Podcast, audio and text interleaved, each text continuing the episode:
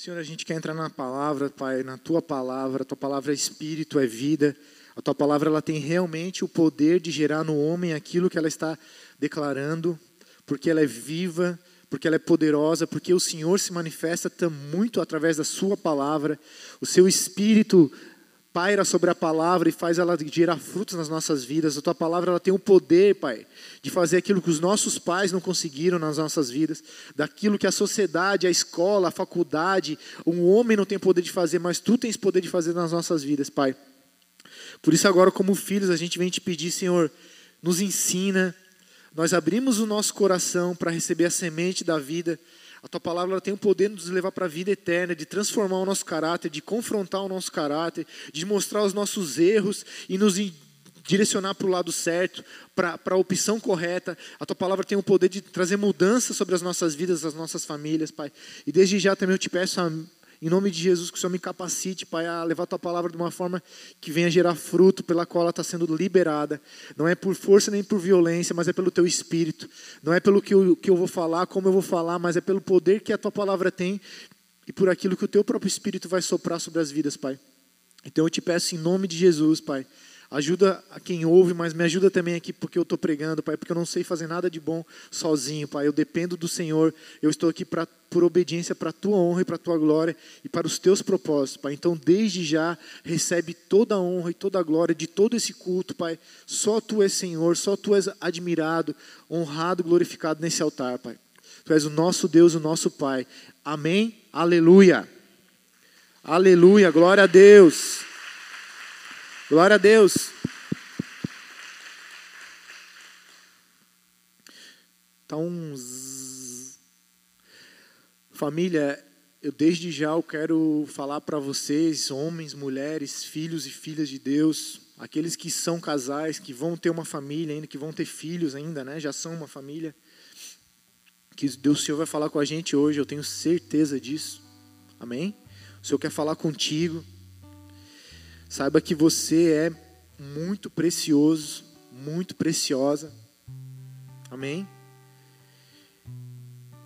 O Senhor ele é fiel, ele quer cuidar de você, ele quer gerar em você algo que algo novo, algo que você precisa para viver daqui para frente. Ele quer te ajudar a restaurar algumas áreas da, da, da tua vida, das nossas vidas. Amém? Eu quero hoje essa palavra tem um título chama os sete segredos de Ezequias.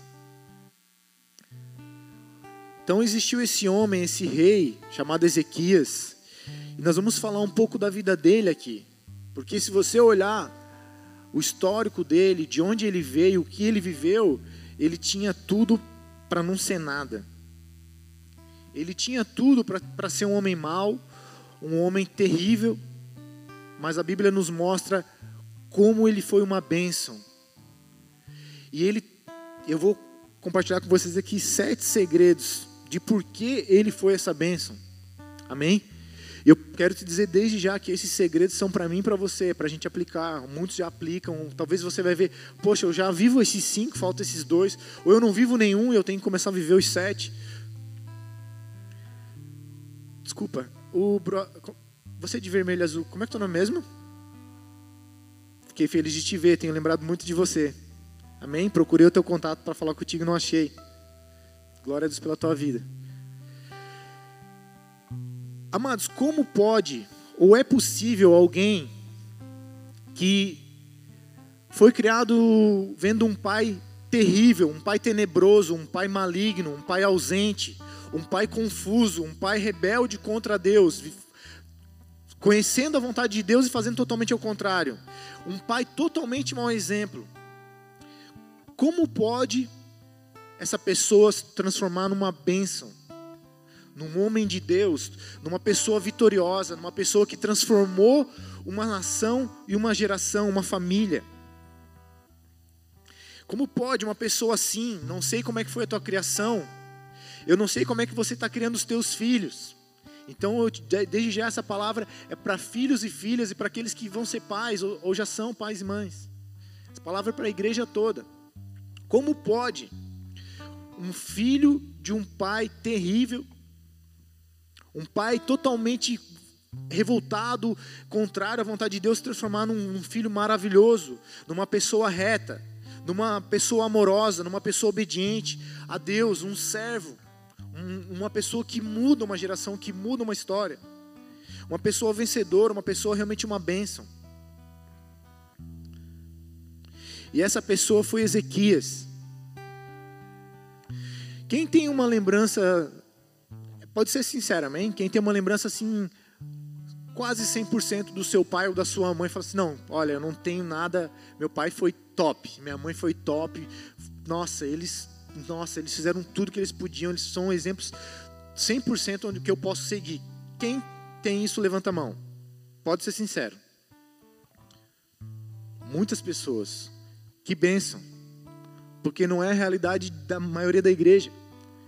Não foi a realidade de Ezequias, não foi a minha realidade. Então isso é muito bom.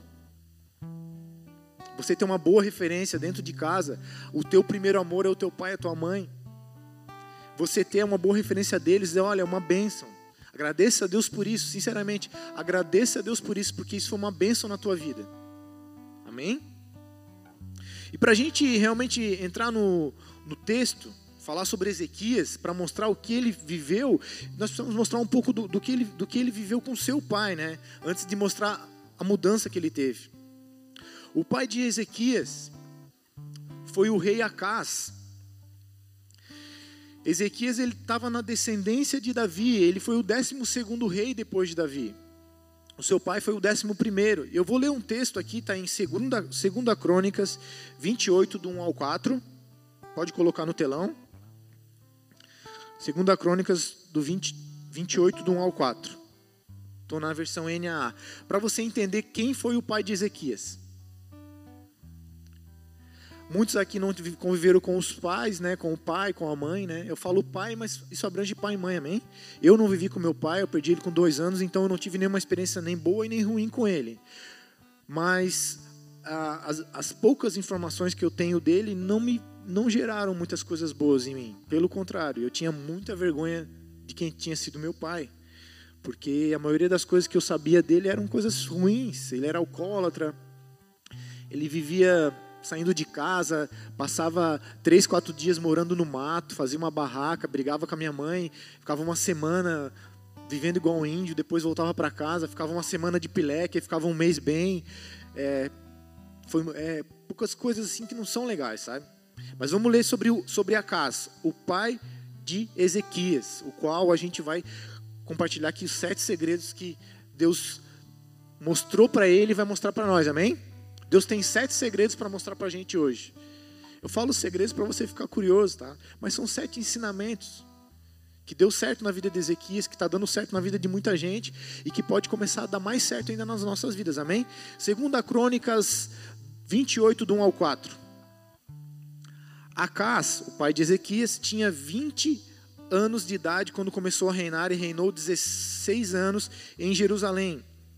Não fez o que era reto aos olhos do Senhor ao contrário de Davi, seu pai. Ele andou nos caminhos dos reis de Israel e fez imagens fundidas de balins. Também queimou incenso no vale de Ben-Rinom e queimou seus filhos queimou seus próprios filhos no fogo, segundo as abominações dos gentios que o Senhor havia expulsado de diante dos, dos filhos de Israel. Também sacrificou e queimou incenso nos lugares altos, nos, nas colinas debaixo de toda árvore frondosa. Vocês sabem que o, o reino nesse período, Davi construiu um reino só, Salomão é, edificou esse reino, porém já o filho de Salomão se voltou contra o Senhor e acabou dividindo o reino em, em dois: o reino do sul, que era Judá, e o reino do norte, que era Israel. E aqui está dizendo que o reino do norte, Israel, já era uma nação que estava fazendo conforme os povos daquela região. Vocês conhecem a história? Deus falou para o povo que saiu do Egito: olha, vão para aquela terra que eu tenho para vocês, lá vocês vão encontrar o, vários povos, mas eles me rejeitam totalmente. Eu quero tirar eles daquela região. E eu quero que vocês vão lá e vocês comecem a viver uma vida nova comigo como o único e verdadeiro Deus. Aqueles povos tinham vários tipos de deuses. Deus para isso, Deus para aquilo, deuses para o egoísmo deles. Eu quero vencer, eu quero ganhar aquilo, eu quero que aconteça aquilo outro, eu quero a esposa do fulano, a, o marido do ciclano, eu quero a casa do, do, do meu vizinho. Eles iam para aqueles deuses e sacrificavam, faziam oferendas, que nós sabemos que não são deuses, amém? Sabemos que não são deuses. Satanás tentou ser Deus no céu, foi expulso para a terra e ele enganava o povo aqui, engana até hoje. E muitas coisas que esse Acas fez, olha que coisas terríveis. Ele começou a fazer é, imagens de fundição aos Baalins. Esses Baalins vêm da palavra Baal, que era um deus supremo daqueles povos que habitavam ali. Era o deus, o deus dos deuses, vamos se dizer. Amém? E queimou incenso no vale, no vale de Ben Rinon. Esse nome Ben Rinon, ele tem um significado de vale do mau conselho. Então esse rei, ele se dobrou a maus conselhos, rejeitou a palavra do Senhor, o bom conselho, e ele ia é, queimar incenso, fazer orações num vale conhecido como Vale dos Maus Conselhos. Olha que loucura, uma pessoa que já tinha vivido algo com Deus. E o pior de tudo para mim aqui, ele queimou os seus próprios filhos. Existiam nesse, nessas regiões deuses que, que pediam, né, filhos em sacrifício. Terrível isso. Eu estudei um pouco e eu conheci dois métodos que isso acontecia. É, o próprio Moloque, né, que hoje, infelizmente, muitas pessoas chamam as crianças de moleque, não sabem porquê, é algo que veio lá dessa região, esteve na África, era um deus cultuado.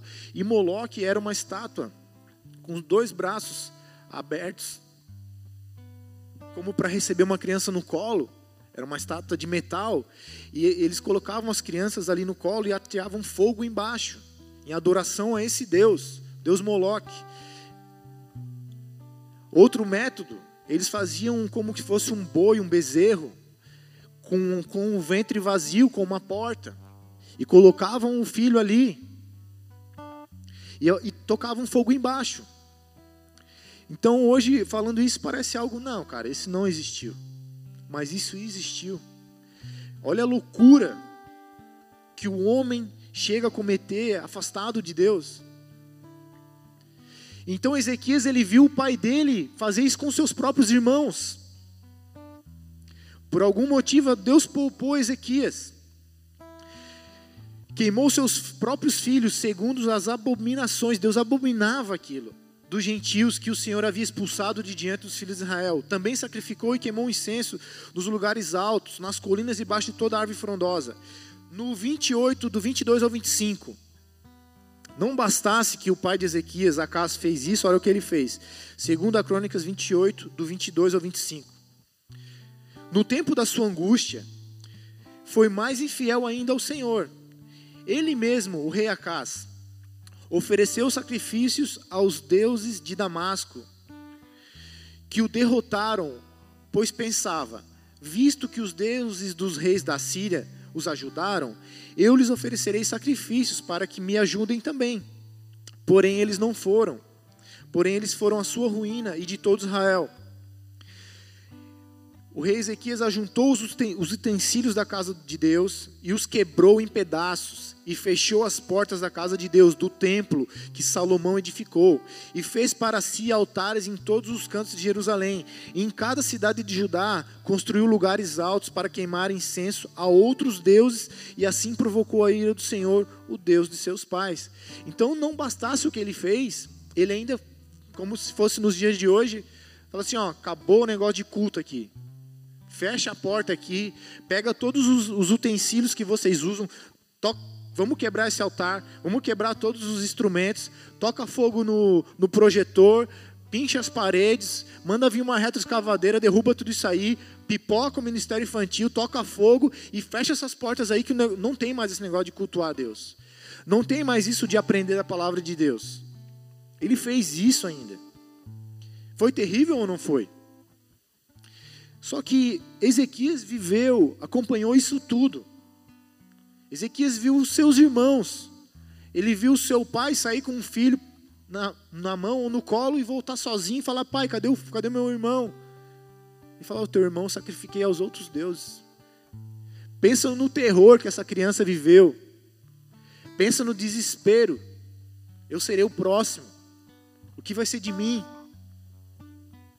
Você perder alguém já é algo muito difícil. Você saber que o seu pai foi aquele que acabou com a vida de um irmão seu. Estou falando um pouco do pai para vocês entenderem como, como é possível, não independente daquilo que você viveu com seu pai ou com a sua mãe, salvo aqueles que tiveram boas experiências com os pais e mães, a grande maioria não teve isso, ou a ausência, ou a falta, ou maus exemplos, isso é uma realidade, o mundo vive isso, eu vivi isso. Mas quando uma pessoa se volta ao Senhor, uma história pode ser mudada, uma geração pode ser mudada, uma nação pode ser mudada, tudo pode ser mudado, porque o Senhor ele quer mudar tudo. E o final desse texto, desse capítulo, acaba dizendo que o rei Acas, pai de Ezequias, morreu, e então reinou Ezequias no seu lugar, amém? Vamos falar um pouco sobre Ezequias, sobre Ezequias então. Ezequias ele viveu no tempo do profeta Isaías. Vocês sabem, o profeta Isaías foi o que mais falou da vinda de Jesus. O profeta totalmente com os ouvidos abertos para ouvir as palavras de Deus. O nome de Acá significava possuidor ou aquele que agarrou. Então a casa ele já tinha essa característica de querer possuir a todo custo.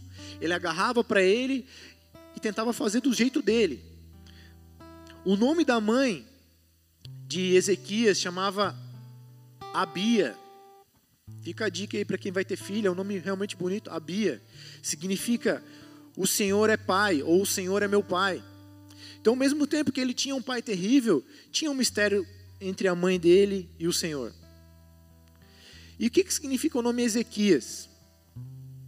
O nome Ezequias significa o Senhor fortaleceu, ou o Senhor tornou forte, ou o Senhor é minha força. Então, de algum momento, em algum momento, talvez essa mãe falou: Não, eu vou abençoar o meu filho com o um nome profético, porque eu quero que o Senhor o fortaleça, que o Senhor seja a força dele, que o Senhor trate ele de uma forma diferente, que, eu não, que ele não viva o que os, os outros irmãos dele viveu. Amém? Então, Acas, possuidor, Abia, o Senhor é pai, o Senhor é meu pai. E Ezequias, o Senhor é a minha força. Como eu falei, o Ezequias ele foi o 12 segundo rei descendente de Davi. Ele, Davi foi o segundo. Vamos ouvir um pouco da, da vida de Ezequias aqui. Vocês já viram o que, que o pai dele foi, o que, que o pai dele fez. Segunda, segunda Crônicas 29, por gentileza, do 1 ao 12. Segunda Crônicas 29, do 1 ao 12. Tem um breve relato aqui da vida de Ezequias. Ezequias ele está em três livros está em 2 Reis, em 2 Crônicas e também em Isaías. Você vai ver a vida dele. Vou falar alguns principais fatos aqui de Ezequias, amém? Ezequias tinha 25 anos, anos quando começou a reinar. Ele era um jovem. O pai dele também começou com 20, era um jovem. Ele reinou em Jerusalém por 29 anos. Eu queria fazer, falar um detalhe sobre reinar. Aqui realmente era um reino, ele foi estabelecido um rei. Mas a Bíblia é bem clara no Novo Testamento que todos os homens e mulheres foram chamados para ser reis e sacerdotes. Se você não sabe disso, guarde isso. Como assim rei e sacerdote? Se você pegar a sua vida e começar a viver do jeito que Deus quer, Ele é o rei dos reis.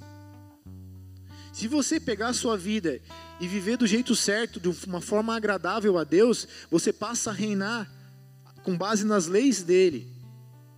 E onde o Senhor reina, o império das trevas cai por terra. Então, no reino, se o Senhor está reinando na minha, na sua vida, se Ele é o nosso rei, o inferno perde força. O inferno vai saindo. O reino das trevas, o império das trevas, ele vai sumindo, porque a gente passa a praticar a vontade de Deus e não a vontade do mundo, não a vontade do inferno. Então, nós estamos falando de um rei. E fala assim, fale assim para a pessoa que está do teu lado, se for uma mulher ou um homem, você é um rei ou uma rainha. Repita com fé agora. Não, olha para a pessoa, né? Me ajuda. A pessoa está assim, ó. A pessoa está aqui. Assim, fala, não, você é um rei e uma rainha. Amém? É fato isso. O Senhor nos chamou para ser reis e sacerdotes. Sacerdote é aquele que busca o Senhor, que ora ao Senhor, que vive como filho. Então você foi chamado para ser rei, não duvide disso. Você foi chamado para ser rainha, você foi chamado para ser sacerdote, sacerdotisa do Senhor, para viver como filho, como filha, se relacionar com Ele. Então você está nesse texto. Amém? Com que idade você aceitou Jesus? Lembra aí. Foi nessa idade que você começou a reinar. Amém? E daí nesse reino você vai fazer as coisas certas ou as coisas erradas. Ó, duas rainhas aqui, ó, bem jovens, duas princesas. Amém? Ezequias tinha 25 anos quando começou a reinar e reinou em Jerusalém por 29 anos. A sua mãe se chamava Bia e era filha de Zacarias. Ele fez o que era certo aos olhos do Senhor, como seu antepassado Davi. Ele não olhou para o seu pai, ele olhou para Davi. Ele olhou lá para dez gerações passadas. Ele falou: Não, cara, não vou seguir o exemplo do meu pai. Eu vou olhar para Davi. E eu e você hoje, talvez a gente não, não tenha para quem olhar. Eu não tenho para quem olhar. Eu, mas eu olho para o Senhor. Eu olho para os meus pastores. Eu olho para a palavra. Eu vejo o fruto do reinado de Deus na vida dessas pessoas. Eu olho para Jesus. Então, se você não tem para quem olhar, olhe para Jesus. Mas mesmo que você tenha para quem olhar, olhe para Jesus. Olhe para a palavra. Porque Jesus, o Espírito Santo, o Pai e a palavra vão fazer em você, vão te levar a lugares que pai e mãe melhores do mundo não vão fazer e fez o que era certo aos olhos do Senhor, como seu antepassado Davi. Logo no primeiro mês do seu reinado, logo no primeiro mês do primeiro ano do seu reinado, Ezequias reabriu as portas do templo e as consertou.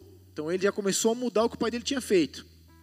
Mandou chamar os sacerdotes e os levitas para se encontrarem com ele na praça ao lado leste do templo. Ele, ó, já convocou, galera, mudou tudo, agora sou eu. Eu vi meu pai fazendo caca. Eu vi meu pai acabando com o reino, não porque questão reino posses e coisas, mas num reino tem pessoas que sofrem ou são beneficiadas, depende da atitude do rei. E a minha primeira atitude é abrir as portas e consertar as portas da casa do Senhor. É o primeiro, o primeiro ato do seu reinado. A primeira decisão dele, ele fez a decisão correta reabrir as portas do templo, consertar o templo do Senhor. Então, desde já, esteja aberto, esteja, esteja disposto a consertar o que precisa ser consertado. Não fuja do conserto. Sabe, não estou acusando ninguém, eu preciso de conserto todos os dias. Mandou chamar os sacerdotes, ele sabia que ele não ia fazer nada sozinho, e os levitas para, para se encontrar com ele na praça, no lado leste do templo. Disse ele: Ouçam-me, levitas. Disse ele: Purifiquem-se, purifiquem o templo do Senhor, o Deus de seus antepassados, e removam do santuário todos os objetos impuros. Nossos antepassados foram infiéis e fizeram o que era mal aos olhos do Senhor. Olha que ele nem falou meu pai, né? Os meus antepassados fizeram o que era mal aos olhos do Senhor nosso Deus, e abandonaram o Senhor e o lugar da sua habitação. Então, olha, tem coisas para ser removida da nossa vida, é um fato. E tem coisas físicas a serem removidas da nossa vida. Quando a gente está no mundão, a gente começa a agregar coisas, né? valores, né? por exemplo, bobeira, mas é, alguns certos amuletos. Né? Eu passei um período ruim na minha vida, eu ah, tinha o tal do floral de bar, não sei o que lá, umas pedras do signo que me, ajudar. E você vai botando fé nessas coisas e não, isso vai me ajudar de algum jeito. Alguns livros que não são bênção. Ou às vezes alguns pensamentos. Então a gente tem que remover algumas coisas da casa do Senhor. E a casa do Senhor é eu e você, amém? A casa também é igreja, mas o Senhor habita em nós. E os nossos, nossos antepassados abandonaram o Senhor o lugar da sua habitação e deram as costas para ele. Também fecharam as portas da, da sala de entrada do templo e apagaram as lâmpadas. Deixaram de queimar incenso e de apresentar holocaustos no santuário do Deus de Israel. Hoje a gente veio aqui, apresentar holocaustos no, diante do altar do Senhor, no santuário do nosso Deus, o Deus de Israel. A gente louvou, a gente orou, enquanto uns estavam louvando, outros estavam orando, Senhor, eu preciso tanto de Ti, eu estou fazendo isso. Outros estavam pedindo perdão, Senhor, me perdoa, porque eu não tenho sido a pessoa que o Senhor gostaria. Então você está queimando holocaustos. Por isso a ira do Senhor veio sobre Judá, porque eles tinham abandonado tudo isso, e sobre Jerusalém. E ele fez deles objetos de espanto, horror e zombaria, como vocês veem com seus próprios olhos. Por causa disso, nossos pais foram mortos pela espada, houve guerra. Nossos filhos e nossas filhas foram capturados. Agora, porém, farei uma aliança com o Senhor, o Deus de Israel, para que a sua ira ardente se afaste de nós. Nossos filhos não sejam negligentes. Meus filhos, ele chamando o povo de meus filhos, não sejam negligentes quanto aos deveres, aos seus deveres com o Senhor. Escolheu para estarem diante dele e para o servirem. Ele os escolheu para estarem diante deles e para o servirem.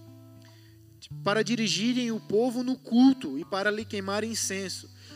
E os levitas começaram a trabalhar de imediato. Ele fala ali o nome dos levitas começaram a trabalhar de imediato. Eu leio aqui, eu me enrolo todo. Eu, nossa, eu passo um trabalho, gente.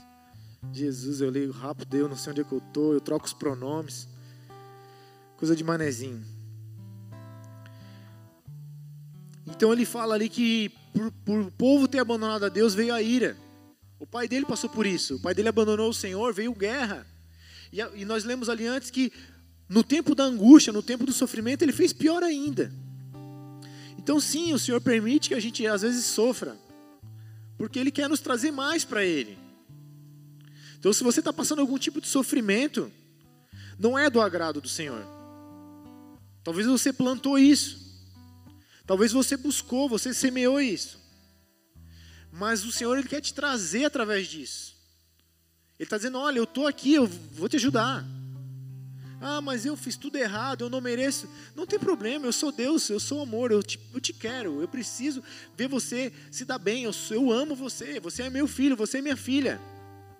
Eu vou fazer independente do que você fez ou deixou de fazer. Só vamos começar daqui para frente. Ele fala aqui, olha, agora, porém, farei uma aliança com o Senhor, o Deus de Israel, para que se afaste a ira ardente de nós. Nós sabemos que Jesus é o Salvador, amém? E Deus, Ele mesmo ofereceu para o mundo uma aliança. Para que aquilo que Jesus sofreu na cruz foi a pena que todos os homens, eu e você, homens e mulheres, merecíamos, entre aspas. Um dia o homem vai prestar conta para Deus das suas, da sua vida e alguns não vão ser aceitos no céu. Só que aqueles, talvez eu e você, talvez não, né? Eu e você, em nome de Jesus, que conheceram a verdade, que entenderam que o próprio Deus proveu uma aliança com Ele mesmo, através do sangue derramado de Jesus, para que a sua ira ardente se afastasse de nós. Se nós cremos nisso, e se nós começamos a viver com base nisso, nós vamos ter acesso a Deus, viver a paz. A Bíblia nos diz assim que Jesus é o príncipe da paz. Porque Deus estava irado com, com o povo, com o mundo. Mas Jesus veio e gerou paz. Ele se colocou entre nós e Deus. Falou: estava você aqui, Jesus aqui, o pai lá. Ele falou: Pai, deixa, pai, eu, eu cumpro a pena deles. Eu sei que tu és um Deus justo e tu vai ter que fazer uma justiça, mas eu aceito o castigo, porque eu sei que o Senhor os ama. Eu vou fazer isso por eles. E a sua ira pode vir sobre mim, Senhor. Então muitas vezes o mundo não entende por que, que o Filho de Deus desceu do céu, viveu como homem, apanhou, foi cuspido, foi rejeitado e morreu numa cruz. Porque o Senhor, ele, ele, ele mesmo proveu uma aliança entre nós e Ele, para que a sua ira ardente se afaste de nós. Amém?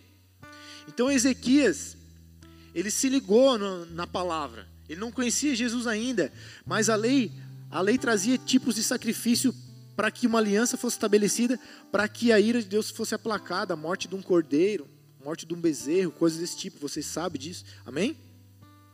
Eu quero te falar um pouquinho sobre Ezequias, pra gente, antes da gente, eu vou deixar os sete segredos pro final, né? Porque daí fica, tipo, dá uma certa curiosidade, a galera não dorme, né? Tem uns que dormem ainda. Pode falar assim, ó, no final vai ter é, bombom para todo mundo dorme. Quem não dormir vai comer picanha aqui do lado na faixa. Ah, não, eu estou dizendo um exemplo, né? Mesmo assim a pessoa dorme. Mesmo assim a pessoa dorme. Paciência, né? Aí fica difícil. Amados, Ezequias, ele foi o rei que realmente restaurou o culto na sua vida, na sua família e no seu reino. Então eu e você temos o que aprender com Ezequias. Esse aqui não é os sete segredos ainda, não dorme. Ele restaurou o culto na sua vida, na sua família. Tudo aquilo que o seu pai tinha botado por terra ele reabriu as portas do templo e restaurou o templo. E ele pediu ajuda, sacerdotes, levitas. Eu não sou Deus, eu não faço nada sozinho, eu preciso da igreja, eu preciso de uma célula, eu preciso do NV, eu preciso de uma mulher para conversar, eu preciso do, do, do, da reunião de mulheres, eu preciso do pastor para trocar uma ideia, eu preciso de um líder, eu preciso de alguém para me ajudar com o meu filho. Ele não foi soberbo, ele foi humilde, ele falou: Olha, eu preciso de ajuda. Eu não sou autossuficiente. Outra coisa, um fato muito conhecido sobre Ezequias, muitos conhecem. Houve um período da vida de Ezequias onde ele adoeceu. E o profeta Isaías foi até o palácio e falou para ele: Olha, você adoeceu e o Senhor está dizendo: põe em ordem a tua casa, porque você está chegando no fim da tua vida, você vai morrer. A pastora pregou sobre isso exatamente uns, uns dias atrás, né? E foi com base nisso que eu comecei a estudar sobre Ezequias.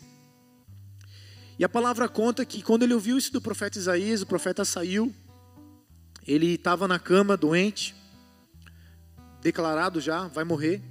Mas a palavra conta que ele virou para a parede, que ele chorou muito, e ele orou ao Senhor, ele falou: Senhor, lembra das coisas que eu fiz por amor ao Senhor, lembra de como eu te servi. E a palavra diz que ele chorou muito. A Bíblia diz que uma pessoa chorou muito. Ela, ele chorou muito. A Bíblia diz que Jesus chorou, né? Mas não diz que Jesus chorou muito. Poucas vezes na Bíblia eu vejo alguém, a Bíblia dizendo que alguém chorou muito. Então ele, ele se humilhou ao Senhor. E a palavra diz que Isaías estava no templo do, no pátio do, do, do, templo indo embora e o Senhor falou com ele: Olha, volta. Eu ouvi o choro, o clamor do, de Ezequias, volta lá e fala com ele. E a palavra diz que ele voltou e falou: Olha, o Senhor ouviu a tua oração e o Senhor acrescenta 15 anos na sua vida. Daí a palavra diz que Ezequias, Deus deu um sinal para Ezequias. O que, que você quer de sinal? E o Senhor disse que ia voltar o, o, o relógio no tempo. Você quer que o, o, tempo avance ou que o tempo retroceda? Ele falou: olha, avançar o tempo é fácil, né? Para mim não é. Que, que então retroceda. E o, o relógio naquela época era o sol o sol pegando num ponto, conforme o sol ia se movendo, a sombra ia mudando de lugar, ok? Então a palavra diz que o sol estava num lugar, em vez de ir para o rumo certo, ele retrocedeu. Esse foi o sinal que Deus mostrou para Ezequias, que tinha ouvido a oração dele, que ele vivia 15 anos, que o Senhor amava ele, que o Senhor se portava com ele. Amém? Outro fato sobre Ezequias. Muito legal isso. São vários capítulos, então eu vou trazer o que realmente é importante para a gente guardar, amém? Nesse período, o rei da Síria era o principal império da época, o principal reino. Ele era como se fosse o, o, rei, o, Império Romano nos tempos de Jesus. Eles iam avançando, tomando tudo, estabelecendo o reino deles. Ó, oh, você aqui é Israel, é o seguinte, você me obedece agora, você ajudar, você me obedece agora, eu quero tanto de ouro e prata todo mês. E se você não me obedeceu, o meu exército vem aqui e te dá uma coça. Mata, rouba, toca fogo nas cidades. E o exército assírio já tinha feito isso em Israel, no reino do norte. E estava chegando em Judá. Invadiu Judá e mandou mensageiros ao rei Ezequias, dizendo: Ó, oh, rei Ezequias, acabou para você. Não tem essa história de Deus, de o teu Deus não vai te defender agora. Agora é comigo aqui, ó. Eu, dei, eu acabei com todos os outros povos, eles também tinham deuses. Não tem essa de teu, teu Deus aí, acabou agora, já era. Ou tu me faz o que eu mando, tu me obedece, ou eu vou destruir o teu reinado. Se prepara. E a Bíblia conta que o Ezequias, o rei Ezequias e o profeta Isaías se reuniram para orar, conversaram e oraram. E a Bíblia diz, isso está aí no 2 Crônicas, do 30 em diante, que o Senhor enviou um anjo, um anjo. Repita comigo, um anjo. Lembra que o exército assírio já estava no território de Judá. O rei estava ali com eles, o rei da, rei da Síria. E um anjo matou 185 mil soldados, generais e comandantes, numa noite. Aqueles que sobreviveram, não sei de que forma matou, talvez só tirou o espírito, não sei se houve derramamento de sangue. A vida pertence ao Senhor, amém? O fôlego da vida pertence a Ele, talvez o Senhor só. Opa, deleta aí, como é que é? é talvez só baixou o disjuntor, desliga o coraçãozinho aí, pronto, esses daí vieram para guerrear contra o meu povo. Então, 185 mil homens, soldados, generais e comandantes foram mortos. A hora que o povo acordou, quem estava vivo falou: Cara, que isso? Acordou, o povo tudo morreu. Vazou, vazou de volta para o seu território. E chegando lá, esse rei da Síria que tinha ameaçado Ezequias, que tinha falado mal contra Deus, entrou no seu templo, no templo do seu Deus, dos falsos deuses, né?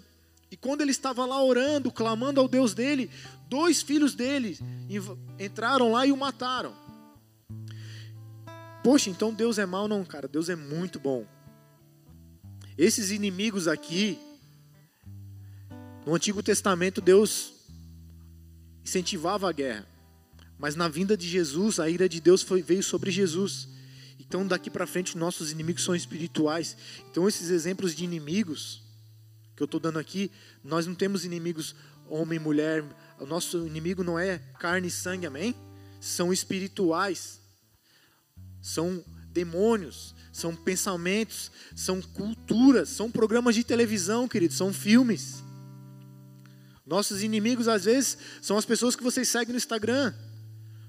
Os nossos inimigos, às vezes, são a pessoa que você mais admira, que está fazendo tudo errado, que está fazendo só trevas.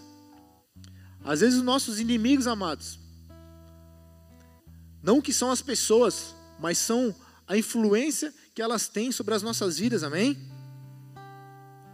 Então nós não temos inimigos, o teu, o teu inimigo não é tua mulher, não é o teu marido, amém? O teu inimigo não é o teu pai, a tua mãe, não é o teu pastor, o teu irmão. E você precisa ter sabedoria, sabe por quê? Porque às vezes você ouve o que eu estou falando aqui, e o teu pai ou a tua mãe está em casa fazendo filho, para de ser assim, filho, para com isso, deixa, muda isso aqui, filho. Você, ó, se levantou o inimigo. E às vezes não é. Porque Deus te deu um pai e uma mãe como instrumento dele na tua vida. Então você precisa ter discernimento. Se não é você que está falhando como filho, como filha. Porque você vai falar, não, mas o, o Tiago pregou lá e ele disse que pode ter uma influência maligna aí. Na, então tenha, tenha discernimento. Você está acordando, você acorda, tem 25 anos, acorda, sai da cama, não arruma a cama, Senta na mesa, pede café com Nescau com bolacha pro pai e pra mãe. E o pai falou: Ô filho, pô, arruma a primeira cama. Ó, sabia, ó, tá aí o inimigo, ó. Não. Pelo amor de Deus, né? Às vezes o teu marido, a tua esposa, está sendo instrumento de Deus na tua vida. É sério que a gente está falando, amém? Tenha discernimento, seja humilde. A Bíblia diz para a gente, antes de soprar o cisco no olho do outro, a gente tem que olhar para ver se não tem uma trave no nosso olho. Então pode ser que Deus está usando pessoas dentro da sua casa, o teu patrão, um amigo teu, ou às vezes até o teu a pessoa que você segue, Deus pode estar tá usando, amém. Não estou dizendo que trevas só tem trevas, não. Mas a, gente, a responsabilidade minha e sua de ter discernimento. Se é Deus falando contigo ou se realmente é uma influência do inferno, se é uma opressão, se é algo que está tentando te levar para o mau caminho. Então, às vezes, Deus está usando essas ferramentas para te ajudarem. E não vai dizer para o Senhor, que o pregador do domingo de manhã disse que era teu inimigo. Não é o teu inimigo. A gente precisa sondar nós mesmos. A Bíblia diz assim: ó, que se o homem julgasse a si mesmo por ninguém, ele seria julgado. É um dever meu e teu se julgar. Se, sabe? Deus usa muito a minha esposa na minha vida, Deus usa eu na vida dela. Mas quando a gente vem para falar o que tem que ser falado, no primeiro momento é, é, é difícil, é duro, é, gera faísca. Mas o Espírito Santo vem e te, opa, Presta atenção, eu estou falando contigo. Amém?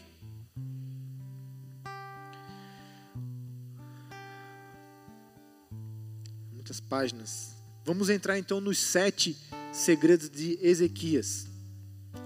Deus escolheu Ezequias para. Deus escolheu você para você viver algo em Jesus, para você quebrar em Jesus essas maldições, iguais a que Ezequias viveu. Teu pai não fez o que Ezequias fez, tua mãe não fez o que Ezequias fez. Mas nós somos chamados a viver o que Deus quer para que a gente viva. Então você foi chamado, escolhido por Deus para ser um rei, uma rainha, um sacerdote, uma sacerdotisa, para se relacionar com Ele como filho em obediência. E para que através de Jesus quebrar essas maldições, e para restaurar a sua vida, a sua geração.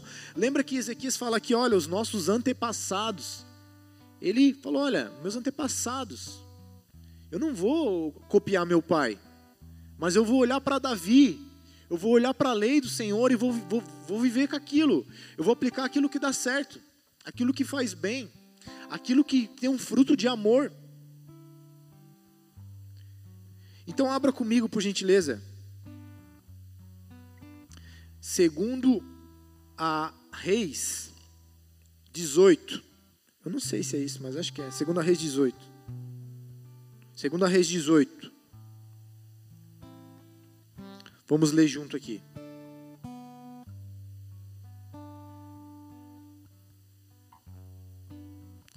Pode colocar no telão, por favor. No terceiro ano do reinado de Oséias, filho de Elá, o rei de Israel, Ezequias, filho de Acás, reinou, rei de Judá, começou a reinar. Tinha 25 anos de idade quando começou a reinar e reinou 29 anos em Jerusalém.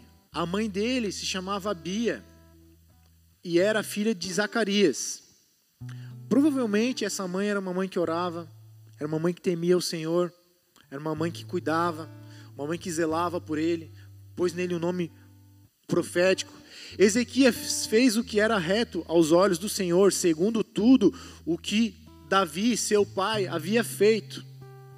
Vê que ele, vê que ele, vê que ele linka uma paternidade a Davi. Ele olhou para trás e disse: Cara, vou pegar o melhor exemplo. Eu não vou ficar vivendo dos maus exemplos, eu vou olhar para o melhor exemplo. E o nosso melhor exemplo hoje é Jesus, amém?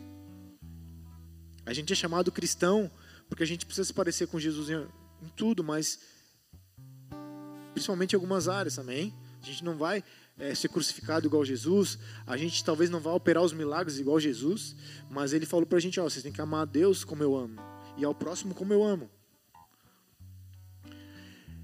Removeu os lugares altos, quebrou as colunas e derrubou os postes da deusa Ázera. Também fez em pedaços a serpente de bronze que Moisés havia feito. Os filhos de Israel chamavam essa serpente de Neustã, a serpente de metal, alguma coisa assim, e até aqueles dias lhe queimavam incenso.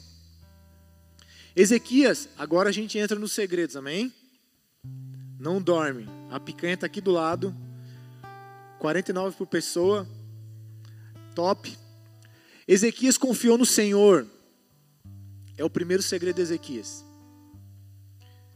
Existe um nível de confiança, que é uma confiança sobrenatural, que é o próprio Espírito Santo que gera em mim e você, e gerou em Ezequias.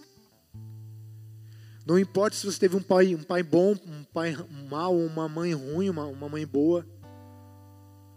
Mas quando você tenha o teu contato com o Senhor, quando você vê o que ele fez na vida de outras pessoas gera uma confiança. Quando você busca na palavra com, com fé e abre o teu coração, abre o templo,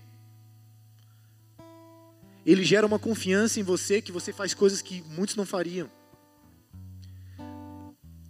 Ele confiou no Senhor, no Deus de Israel, de maneira que não houve ninguém como ele entre todos os reis de Judá, nem antes nem depois. Olha isso aqui a confiança dele em Deus deu esse título para ele. Não houve ninguém nem antes e nem depois.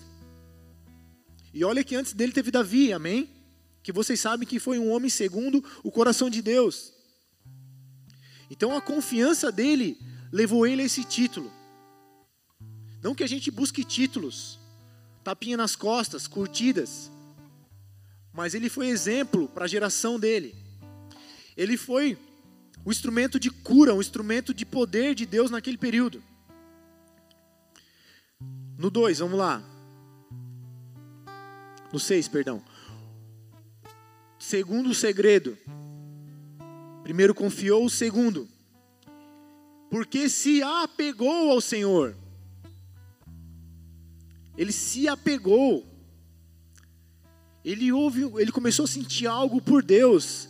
Ele começou a ir ao Senhor e, e, e ele ia ao Senhor e ele começava a lembrar do que ele viveu com o pai dele, quantos irmãos eu perdi, e ele chorava o Senhor, e o Senhor vinha sobre ele em espírito, e se movia sobre ele, e gerava um amor nele, e daqui a pouco ele começou a sentir o amor de Deus nele, e ele começou a amar a Deus, então ele se apegou, ele criou apego, o Deus dele não era um Deus que ele vinha para o culto, ia embora e deixava no culto, ele realmente teve um apego, todo dia, ele sentia o amor por Deus, ele buscava Deus no seu coração, ele realmente se apegou.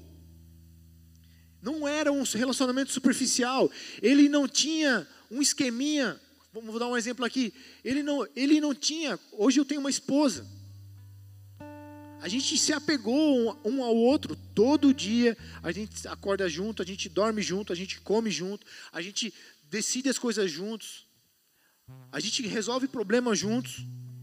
Quando a gente é adolescente, juven, ju, juvenil aí, ju, da galera da juventude, a gente juvenil é bom, né?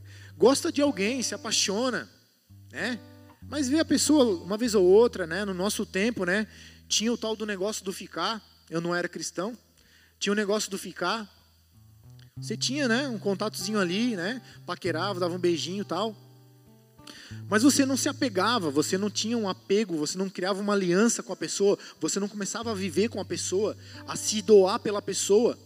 Então, quando o Ezequias ele se apegou ao Senhor, ele mudou totalmente quem ele era. Ele tinha alguns planos na vida dele. Ele queria comprar uma casa na praia, um jet ski e vir morar na guarda de um baú. Ele queria pintar o cabelo de azul. Ele queria botar unhas de. Como é que é aquela unha lá? Unha de fibra no pé e na mão. Ele queria botar uns cílios top. Ele tinha muitos planos. Mas quando ele começou a ter um apego pelo Senhor, ele começou a ver, poxa Senhor, mas quais são os teus planos? Como eu queria te, como eu queria retribuir o que eu estou sentindo pelo Senhor, Deus? O que eu posso fazer pelo Senhor? E dele começou, a, né, eu falei cílios e unha para as mulheres, amém? Ele não tinha essa, essa tendência. E não que você não possa fazer isso, pelo contrário. Não tem problema nenhum você comprar um jet ski e morar na guarda do baú, também não tem problema. Mas o problema é se o Senhor te falar, não, não faz isso, filho, eu quero que você vá morar em Joinville e morar num apartamento. Você fala, não. Não, meus planos são maiores que os teus. Isso não é, isso não é apego, amém? Então quando você se apega, você acaba cedendo. Eu acordei essa, moça hoje com um monte de beijo. Um monte de beijo. É mentira? Eu faço isso de vez em quando. Porque é algo que eu gostaria, é uma expressão do meu carinho por ela. Eu acordei, fui finalizar a palavra, acordei, acorda aí, a gente tem compromisso hoje e tal. Expressões de amor, amados. Quando você se apega ao Senhor, você vai expressar o amor que você tem por Ele. Só que sabe o que é mais legal? É porque Ele mesmo que gera na gente. Nem disso a gente pode se orgulhar. Ele que gera na gente. Você ouve um louvor e o teu coração se quebranta, é Ele mesmo te agraciando, Ele mesmo cuidando, soprando o Espírito dele sobre você, amém? Então ele confiou, ele se apegou ao Senhor. Vamos, vamos para frente? Porque se apegou ao Senhor e não deixou de o segui-lo. Olha aqui. Ele não, terceiro, ele não deixou de segui-lo. Muitas vezes nós vivemos esses momentos com o Senhor e acabamos o deixando. Eu vivi isso na minha vida, foi terrível. Eu, eu conheci o Senhor com 20 anos. Eu comecei a reinar com 20 anos, amém?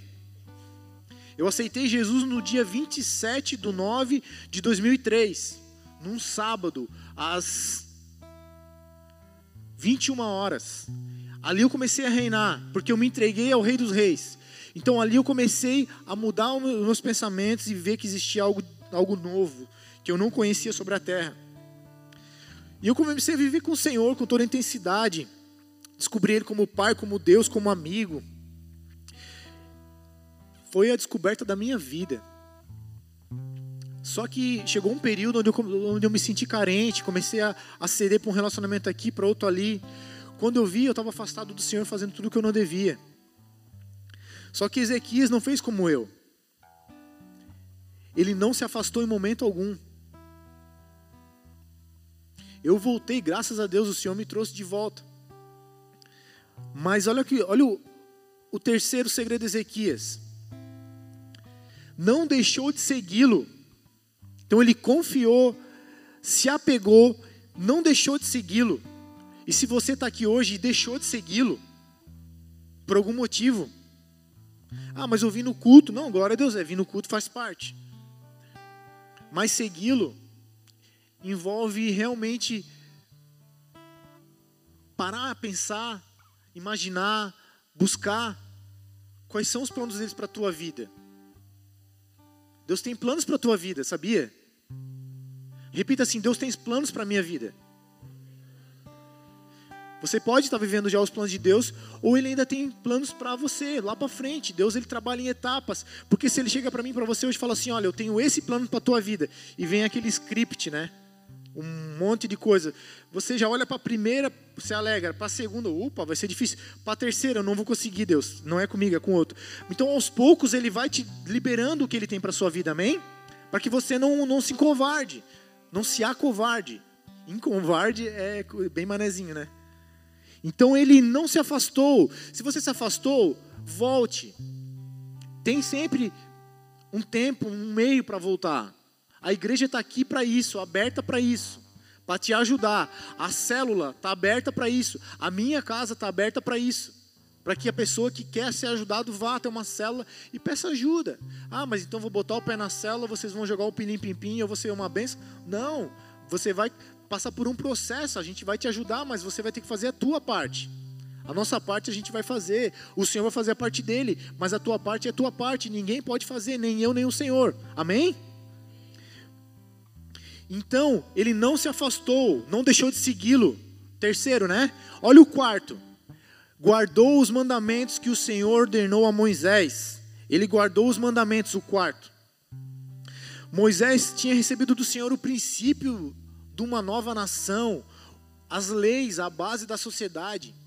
E quando Ezequias ele olha para aquilo que Moisés tinha deixado, que Deus deixou para Moisés, e resolve obedecer, ele se tornou um crente raiz. Ele se tornou um filho raiz. Deixou de ser uma pessoa Nutella, porque ele olhou para a raiz, para a origem, falou: Cara, é assim que Deus quer? Beleza, eu vou me esforçar, Ele vai me ajudar. Lembra que o nome dele significa? O Senhor é a minha força? O Senhor me fortalece? Então ele sabia que o Senhor ia o ajudar, que o fortalecer. E você não tenha dúvida, a partir do momento que você decidir viver a vontade de Deus, ele vai fazer tudo que ele puder. E ele é o Deus que pode tudo. Amém? Então não, não. Eu falei aqui que talvez se Deus falasse tudo que Ele tem para nossa vida, a gente olhasse, olhava para a primeira, pô, legal. Ou a segunda, opa, difícil. A terceira, não, não, não é para mim, não vou conseguir. Família, o Senhor ele pode e quer fazer através da tua vida coisas difíceis e maravilhosas. E não é para a gente sair daqui é, postando e botando, pagando sapo, achando que a gente é alguma coisa. Não, é porque tem outras pessoas que estão precisando daquilo que Ele depositou na minha e na tua vida. Então Ele tem sim o interesse de que as coisas aconteçam. Ele tem interesse em restaurar o teu, o teu, casamento, a tua família, o teu filho, o teu emprego, para que ao teu lado alguém olhe para você e fale: O que aconteceu? O cara. Eu passei a confiar em Deus, me apeguei a Ele, não me afastei dele e estou obedecendo, e por causa disso eu estou vivendo isso. Amém? Então ele resolveu ser um filho raiz, uma filha raiz. O 6.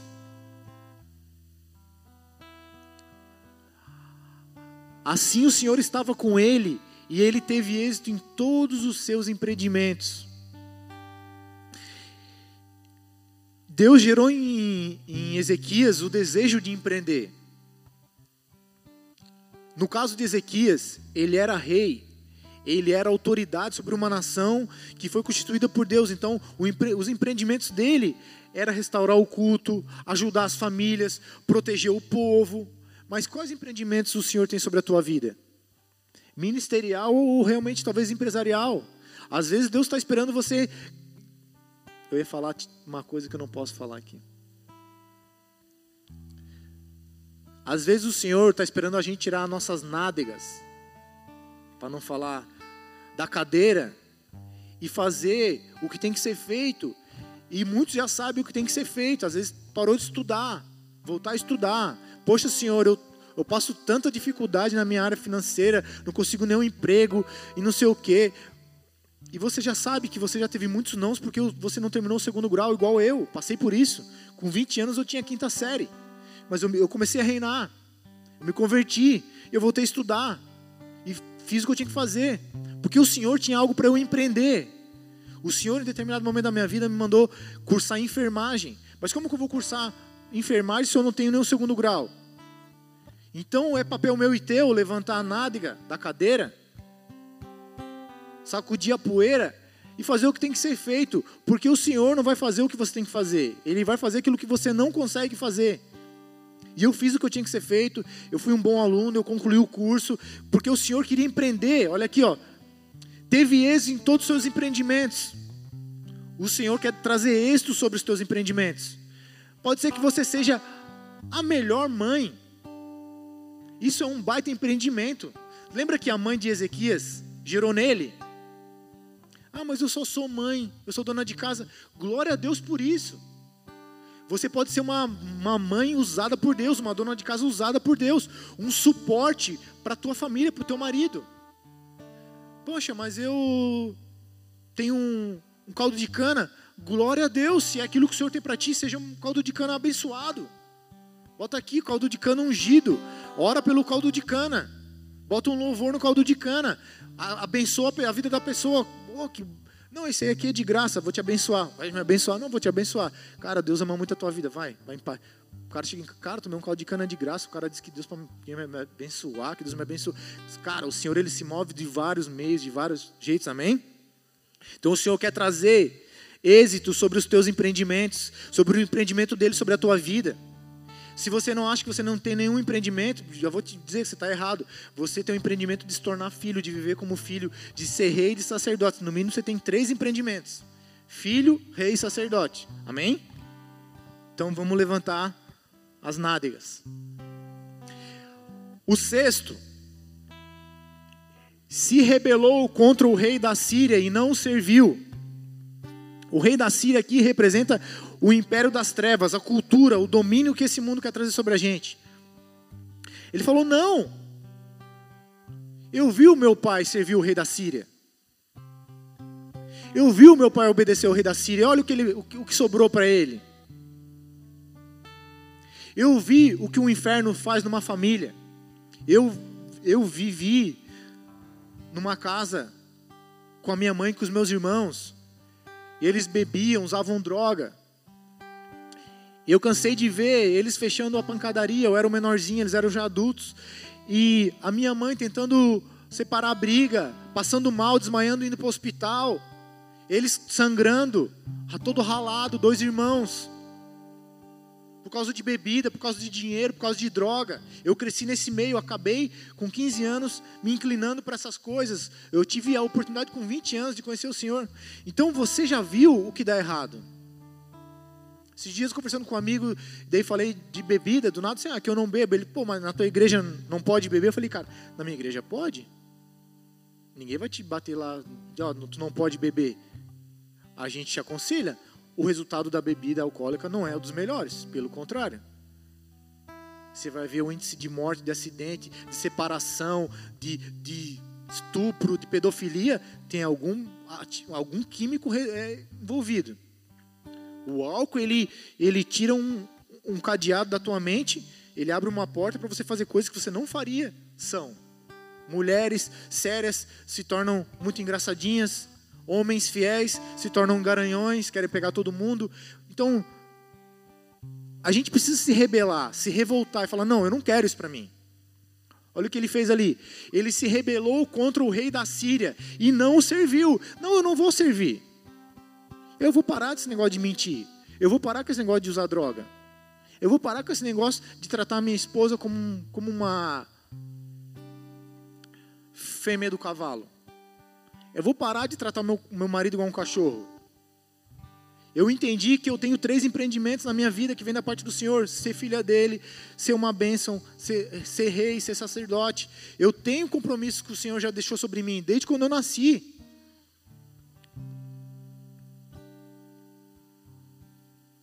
Amém?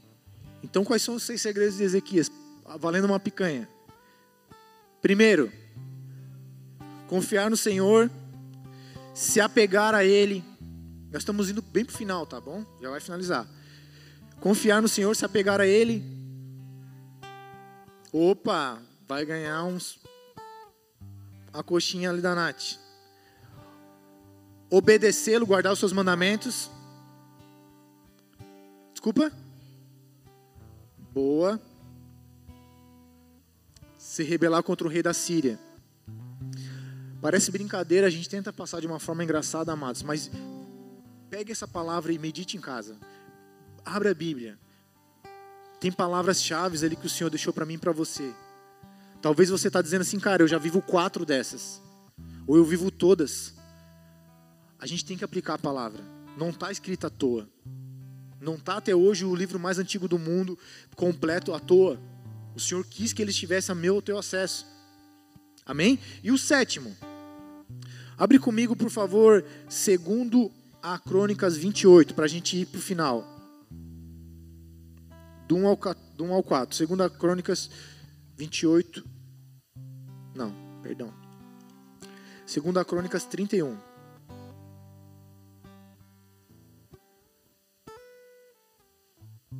Está no telão? Segunda Crônicas 31? Meu Deus do céu. Está aqui. Segunda Crônicas 31.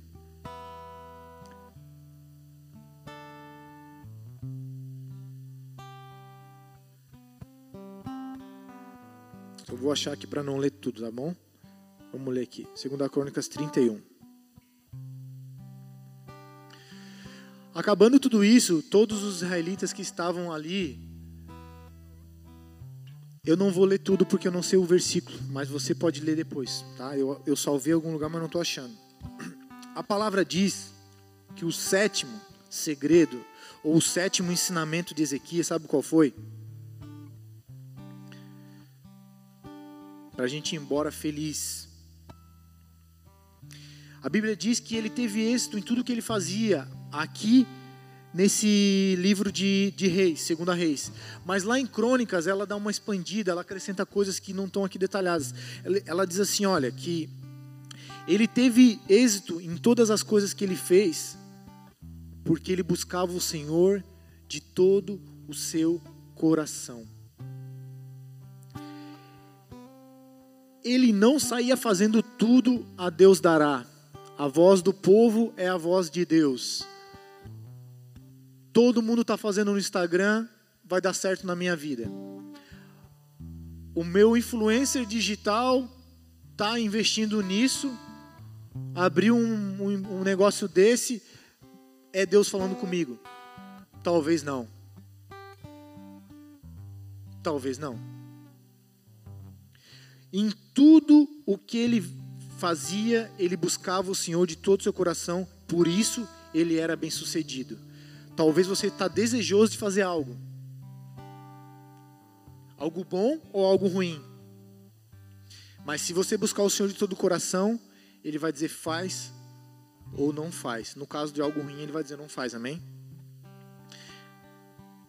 Uma coisa que mudou e trouxe êxito, trouxe restauração para aquela nação, para aquela família, para aquele reinado, e é o que o Senhor pode fazer sobre mim, sobre a sua vida.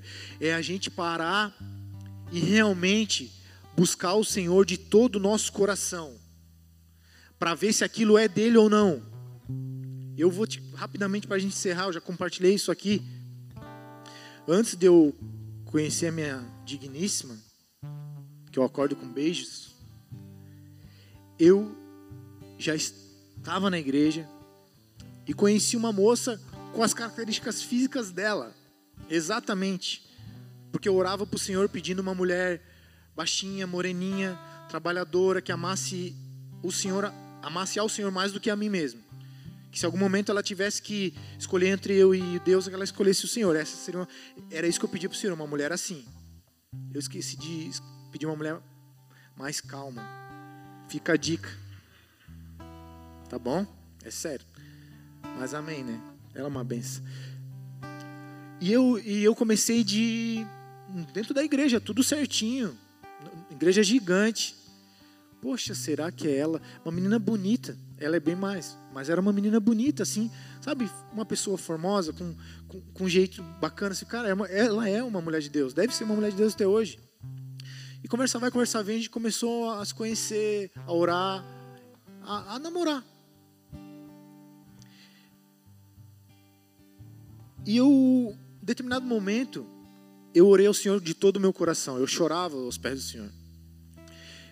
Porque aquele, aquela emoção estava muito forte dentro de mim. Eu estava pensando mais nela do que no Senhor. Eu, tava, eu era muito ativo na igreja, fazia evangelismo, servia o Senhor com muito. E eu estava tomando muito espaço no meu HD pensando nela. E uma noite eu orei assim: Senhor, chorando, meu coração é teu, eu, o Senhor é o meu tesouro, o Senhor é tudo que eu tenho. E o Senhor conhece meu coração, o Senhor sabe essa paixonite que eu estou vivendo, isso não está me fazendo tão bem. E eu estou preocupado.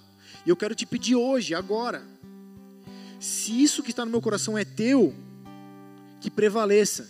Mas se não for teu, eu, eu imploro para o Senhor hoje à noite.